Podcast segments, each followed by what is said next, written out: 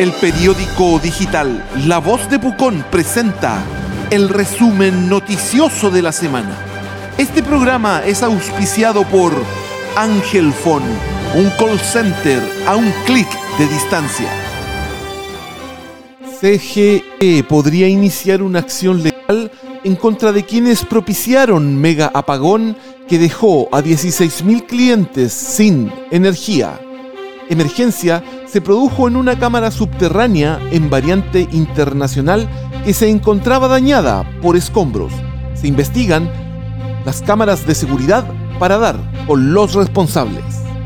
Julio Pablaza, presidente de la Cámara de Turismo, un hotel cinco estrellas aporta con muchos beneficios. El dirigente gremial valoró las mejoras propuestas por Enjoy en el contexto de la aprobación que recibió la empresa de parte de la Superintendencia para el proyecto del nuevo casino en Pucón. Concejales Hernández y Castillo, en tanto, esperan que nuevos recursos que recibirá la municipalidad sean destinados a compras de terreno para viviendas sociales. CGE abre canal especial de reclamos por corte de energía en Pucón. Los interesados deben llenar un formulario que pueden retirar en la municipalidad o en la oficina de la empresa. La empresa realizará arreglo momentáneo con cables aéreos y postes, ya que la reparación final incluye abrir la calle y requiere planificación mayor. El resumen noticioso de la semana es un programa auspiciado por Ángel Phone, un call center a un clic de distancia. Avioneta cae en las faldas del Villarrica y deja a dos personas muertas. Vuelo de instrucción se dirigía con cuatro ocupantes hacia Osorno. Fiscalía de Aviación investiga las causas del accidente. Baja en el lago Caburga. Estudio de la Universidad de Chile apunta a disminución de precipitaciones como causa principal, aunque no es concluyente sobre efecto del río Trafampuyi en el fenómeno.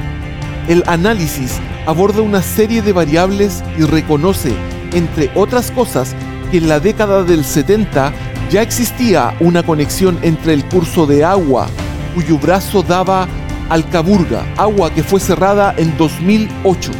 Se establecen una serie de recomendaciones para lograr medir y cuantificar los flujos que ingresan y salen a una de las principales atracciones turísticas de la zona.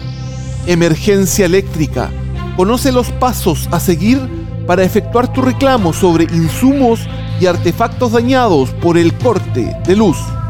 Desde CGE llaman a los clientes a ser criteriosos con la información entregada. Mientras tanto, el plazo de recepción de declaraciones se extenderá hasta el 11 de febrero. La voz de Pucón presentó el resumen noticioso de la semana. Un programa auspiciado por Ángel Phone, un call center a un clic de distancia.